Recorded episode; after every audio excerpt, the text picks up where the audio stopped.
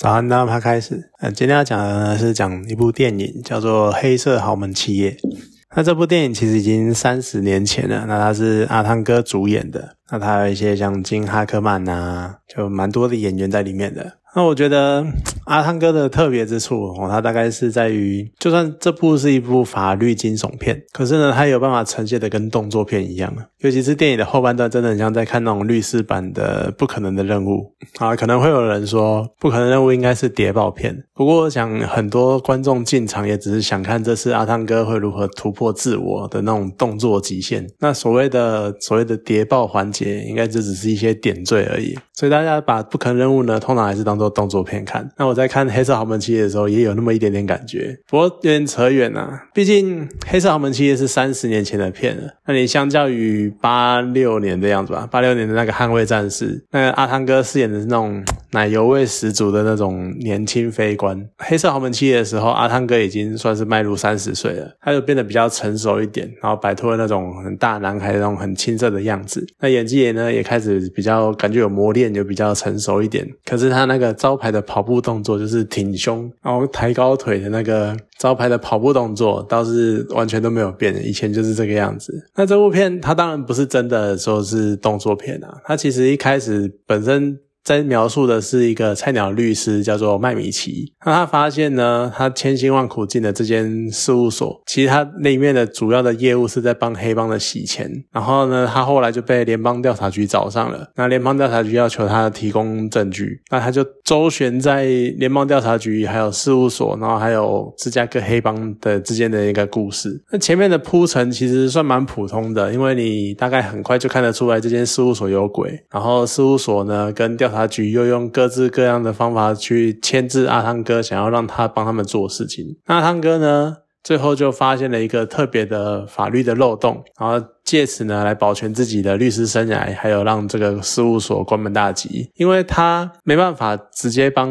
FBI 提供证据，因为这会牵涉到用那个客户的保密条例。那这样的话就会导致葬送他他的律师生涯。所以他其实一开始就很纠结，在于他如何去保全自己的律师执照。其实我觉得这部片有趣的点在于，麦米奇他并没有怀抱什么很崇高的什么理念，他没有像什么我们看很多时候律师就是我要主持社会正义呀，我要打击不法啊之类的，或者我要为了被害人的权利着想什么的，没有。完全没有这些东西。当前辈问他说当初为什么要当律师的时候，他的回答就很单纯，只是因为他当初看着打工餐厅的老板，他因为一些欠税，然后税务问题就被政府盯上，然后就倒闭了。那他开始从那个时候开始对税务相关的法律产生兴趣。那你看，像当 FBI 调查局找上他的时候，他在意的其实也是他被政府盯到了，然后政府要他做的事情呢，可能会断送他的人生，断送他曾经梦寐以求的律师生涯。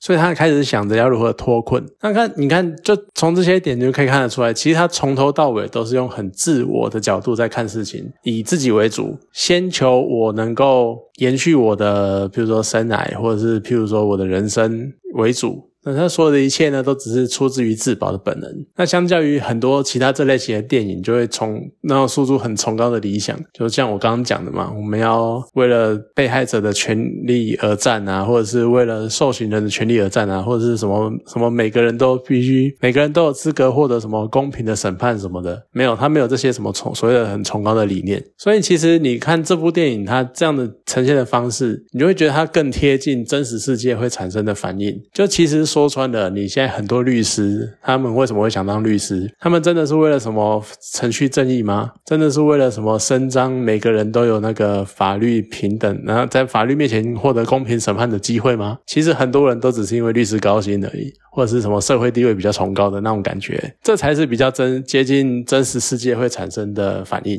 那这就让我想起，其实我之前有看到，我后来就是有查一下，就《黑色豪门企业》这一部电影呢，它其实是改编自同名小说。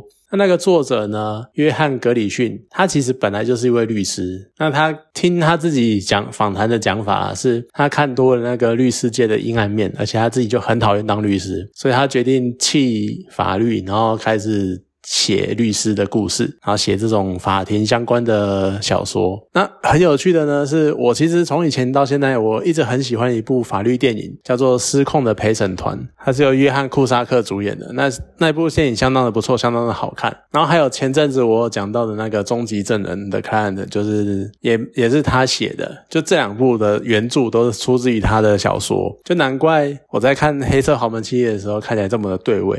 就这么的 投我所好这样子。那片中另外一个让我觉得很特别的点，就是关于麦米奇他最大纠结的地方，就是关于保密协议的地方。因为麦米奇他很纠结，在他如果揭露真相的话，那就表示他要把这些所谓的账单或者所谓的相关的客户资料给调查局。可是这个就违反违反了那个律师的职业道德规范，那他就会被开除律师资格，所以让他非常的烦恼，因为他再也不能当律师了。可是我就蛮好奇，毕竟。事务所牵涉的这个帮黑帮洗钱这件事情，是一件蛮大条的案子。那这么大的罪案，律师他们还有必须要保密的义务吗？可是你其实说穿背后牵涉的，可能还是要回到，譬如说无罪推定原则，或者是说，就像最平、最平、最普通的，当律师在帮犯人辩护的时候，在在帮被告辩护的时候，在帮嫌疑人被辩护的时候，那个凶手或是嫌犯或者是被告，他们可能会跟律师讲一些事情，甚至于可能会跟他们讲说他到底有没有做这件事情。但是律师这个时候就必须要去保密，必须要。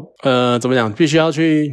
他他知道这些事情，但他不能讲，因为这出自于一种互信原则。因为如果你今天律师会直接把这些被告跟你讲的事情直接讲出来的话，那他们就失去了那个信心、信任。那这样的话会牵涉到整个体制的问题，就变成说我什么东西跟律师讲，那结果律师会讲出去的话，那我干嘛要请律师？可是律师本身的用途又是在试图让你让被告或让任何人去获得一个比较公平的审判的。机会，但是你拒绝找律师辩护的话，你就少了这一个机会，你有就有更有可能去触犯很多不必要的法律，或是受到不公平的对待。所以基于这个原则。律师不管怎么样的情形都必须保密。那我觉得这倒是蛮有趣的点啊，因为就像我讲的嘛，就是保密、遵守保密协议这件事情是律师的职业道德伦理。他们甚至于有写在他们可能职业的那个规范里面。那很多人都常常说，就是法律是最低限度的道德，就没有想到这句话会用这种形态反映在律师的职业规范上，因为法律。是最低限度的道德。你的你的客户可能违法，但是呢，基于某种你自己的职业道德，出自于你自己的职业道德的这一个比较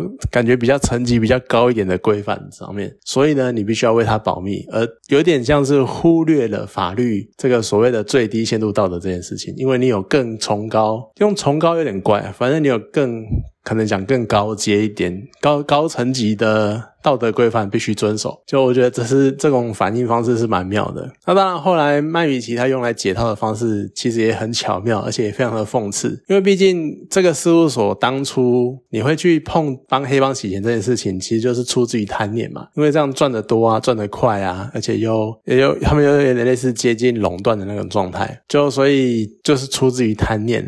只是你没有想到，他们这么贪贪到连那个福报律福报律师费这种事情都干得出来，就才会让麦米奇可以借这个机会，他发现这件事情，然后所以就可以取得黑道老大的首肯，然后去公布收据，因为他。会违反他要想，应该说麦米奇试图不要违反保密协议的话，他就一定要获得当事人的首肯，所以他还要去说服黑帮老大说：“我公布这些东西，他们只是拿到收据而已，他们并没有办法对你定罪，但是呢，可以去反咬事务所一口，因为他们福报乱花你的钱，乱用你的钱。所以我觉得，毕竟是在自己的底下，然后拿就是偷污自己的钱呢，我觉得任谁都会不爽。所以当然，黑帮老大也是用这个。也是因为这个样子，所以才同意麦米奇可以去公布这些东西。我觉得算是蛮有趣的。那你看，像麦米奇，他就算最后对调查局探员说的话，他都非常的自我。就是调查局探员在质问他说：“啊，你去抓事务所有屁用？重点是黑帮，但是你应该去垄断黑帮才对。你怎么可以去？你就去你你去抓那个事务所有屁用？而且你只抓一家。”然后麦米奇会回答说：“一次抓一间就好了。”我是一个律师，所以我自清门户。那你是警察，你自己去想办法去抓其他家的。